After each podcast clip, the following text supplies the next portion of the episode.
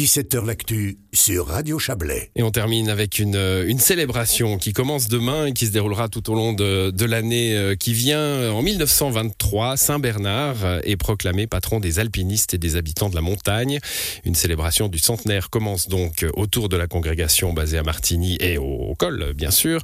Elle s'échelonnera cette célébration au fil de divers événements jusqu'au mois d'août prochain. Bonsoir Jean-Pierre Vouta.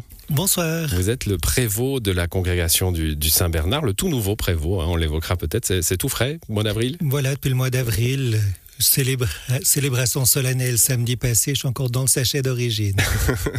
Prévôt, euh, ju- juste un mot comme ça, parce qu'on on- on a perdu un peu le vocabulaire L'étymologie, ecclésiastique. ça hein, vient de près, devant, posé, celui qui est posé devant les autres. qui prend les coups. Voilà, c'est ça. On fout devant et puis on Le fiche le camp. bouclier. le bouclier du Saint-Bernard. Bon, qui qui, qui c'est ce, ce Saint-Bernard? Bernard, euh, Bernard de Monjou, on l'appelle parfois, Bernard de Menton. Qui est-il? C'est quelqu'un qui était tellement aimé que tout le monde le voulait pour lui. Les chanoines du Saint-Bernard l'ont appelé Bernard de Monjou, c'est le lieu qui est devenu le col du Grand Saint-Bernard en son honneur. Ceux d'Ost, Bernard d'Ost, où il était le second du diocèse et qui est resté dans la mémoire. La famille de Menton au XVe siècle a dit il est à nous. Personne n'a osé dire le contraire. Bon, Ça, c'était son nom de naissance, on peut C'est l'imaginer en tout cas. début ouais, du 19e siècle, on a dit Bernard des Alpes pour que tout le monde soit d'accord. pour que tout le monde soit d'accord. Euh, canonisé, euh, assez- donc il est, lui, du, du, du, du 11e siècle. Hein, euh, voilà, 1020, 1081. Voilà, 1020, 1081, euh, avec des légendes qu'il place un peu avant, un peu après. On est dans le, on est dans le Moyen Âge, hein, avec des sources évidemment euh, com- compliquées parfois à, à- à traduire. Mais enfin, canonisé assez vite hein, après sa mort. euh, vous me dites 1080, canonisé en 1123, euh, il y a 900 ans. Qu'est- Qu'est-ce qui a fait euh, cette, cette canonisation? C'est pas un saint martyr? Qu'est- qu'est- Qu'est-ce quelle a été son- sa chose extraordinaire? On n'a qu'une devise de lui. Ici, le Christ est adoré et nourri, seule chose qu'il aurait écrite et qui est conservée. Mais c'est surtout son œuvre. Il a construit une maison à l'endroit le plus dangereux du monde de son temps. Le commerce redémarre au XIe siècle, après une période un peu noire pour l'Europe. La laine des moutons d'Angleterre est travaillée à Venise.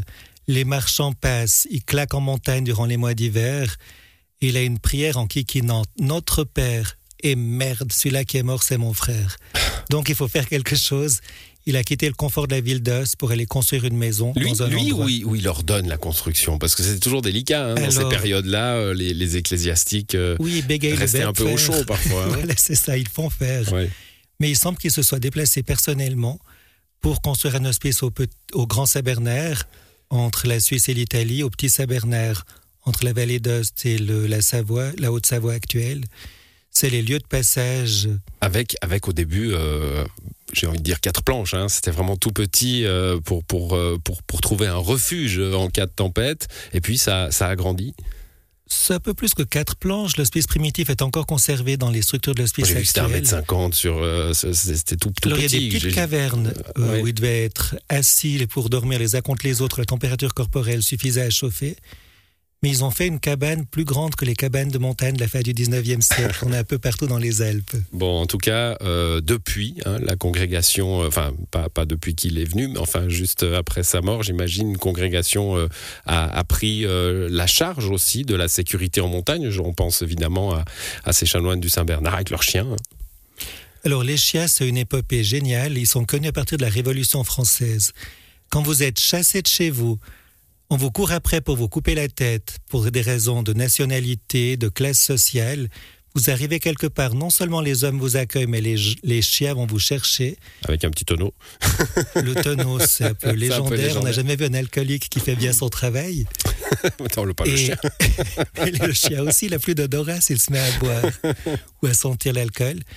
Mais ça a tellement frappé les gens quand c'est émigré un peu partout dans le monde que le chien est devenu super célèbre. On a oublié que les chanoines existaient. Ouais, et bah depuis d'ailleurs, il vous a volé la vedette. hein. Clairement, euh, aujourd'hui, euh, bah, on, on va, on va, on va y revenir à, à ça. Mais euh, pourquoi en 1923, euh, le pape, hein, c'est Pie XI, Puis 11, oui. pape, pape montagnard. J'ai vu ça. Il, a, il faisait de la, il faisait de la montagne. Il a gravi le Cervin. Alors Comme pas quand je- il était pape, hein, Non, il était comme plus jeune. jeune prêtre en, 1900, en 1887, il a passé à l'hospice en juillet avec des amis professeurs de séminaire à Milan. Ils sont liés d'amitié avec le prévôt de l'époque. Ils sont restés en contact. Il a gravi avec ses amis une nouvelle voie. C'est quoi au Mont Blanc Ils ont gravi le Cervat. Et puis en étant pape un peu plus tard, il a été sollicité par l'évêque d'Annecy pour le millénaire de la naissance de Saint Bernard. Alors dans sa lettre, il mentionne qu'il est au courant des problèmes historiques, mais comme on lui a demandé de faire un acte, il le fait.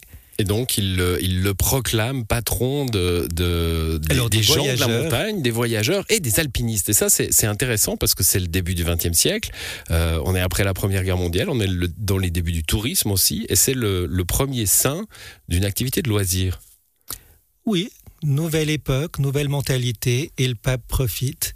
C'était un jeune prêtre un peu révolutionnaire, vous vous rendez compte, le curé ou le vicaire ou le professeur de séminaire qui part se promener en montagne, les grands-mères sont furex, il a gardé cet attachement aux, aux, choses modernes. Mm. C'est le pape qui a, fait, qui a fondé Radio Vatican, qui s'intéressait aux moyens de communication, la gare à l'intérieur du Vatican, c'est aussi lui qui l'a fait naître.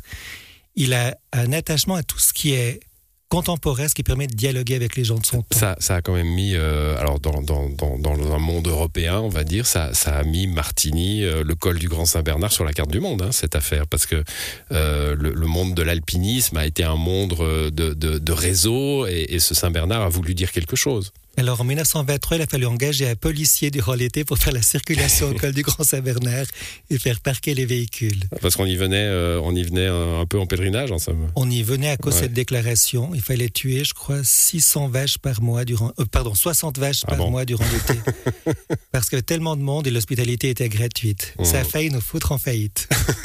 bon, quel est euh, aujourd'hui, bah, vous l'évoquiez avec les chiens, hein, vous, vous, êtes à la tête d'une congrégation religieuse. Euh, et, finalement, ce, Saint Bernard que vous allez célébrer, ben aujourd'hui, c'est un argument marketing, euh, c'est un argument touristique. Euh, comment on va rechercher son, son passé de foi dans cette affaire-là? Alors le prévôt, c'est celui qui est posé devant et je suis responsable devant le droit civil et le droit ecclésiastique, au temporel et au spirituel de la communauté. Il y a toujours une intuition qui d'où découle une quantité d'éléments. Si vous tombez amoureux de quelqu'un, c'est cet amour qui va expliquer plus tard, à 80 ans, votre réussite, vos bonnes économies et autres. Et on invite à revenir à la source, à l'intuition, pour retrouver tout un développement, une joyeuse espérance, un dynamisme intérieur avec cette euh, célébration qui commence demain. Il y aura une messe euh, particulière et puis des, actions tout au long de l'année. Dites-nous quelques mots là-dessus. Alors demain, l'évêque d'Ost, qui était le patron de Saint-Bernard il y a 900 ans, enfin il y a bientôt 1000 ans, se déplacera à la baie de Saint-Maurice, une quantité de personnes de différents pays. On a même trois Taïwanaises qui font des placements. L'évêque du diocèse, il vient chez vous, il boude, il vient pas? Je ne sais pas quel est son programme. J'en ai pas discuté. Bon, on verra demain. Mais je l'ai vu hier, avant-hier, et puis les jours précédents. Il boude pas alors Non, non, pas ça. Bon, il y aura beaucoup de célébrations pendant Il y aura beaucoup de célébrations, des cycles de conférences, un spectacle de clown avec Gabido que vous connaissez peut-être il y a différentes activités qui recoupent les différentes mentalités des gens qui passent. Bon, il y aura un, il y a, enfin, il y aura, il y a un site internet, en tout cas, centenaire Saint-Bernard, euh, tout ça en un mot, euh, .ch, où le, tout, le, tout le programme est, détaillé. Puis ça durera jusqu'à la Saint-Maurice de, de l'an prochain, hein, jusqu'en 2024. Saint-Augustin. Saint-Augustin, ah, je, je, me suis trompé. Ah oui, en août, hein, Saint-Maurice, un peu plus tard, mon Dieu. Il faut que je retourne à mes, à mes, à mes vieilles, euh, mes vieilles connaissances. Merci en tout cas d'être passé dans cette, dans cette émission pour nous parler de, de ce centenaire qui commence donc demain. Jean-Pierre Vouta, vous êtes le prévôt de la congrégation. Bonne soirée soirée à vous. Bonne soirée, merci, au revoir. Voilà, et c'est la fin de cette émission avec à l'édition ce soir Thierry Nicolet et Marie Villemier. Je vous souhaite à mon tour une excellente soirée. Demain, c'est Xavier Borgeot qui sera aux commandes de 17h l'actu. Moi, je vous retrouve vendredi euh, en direct de Martinique. Tiens.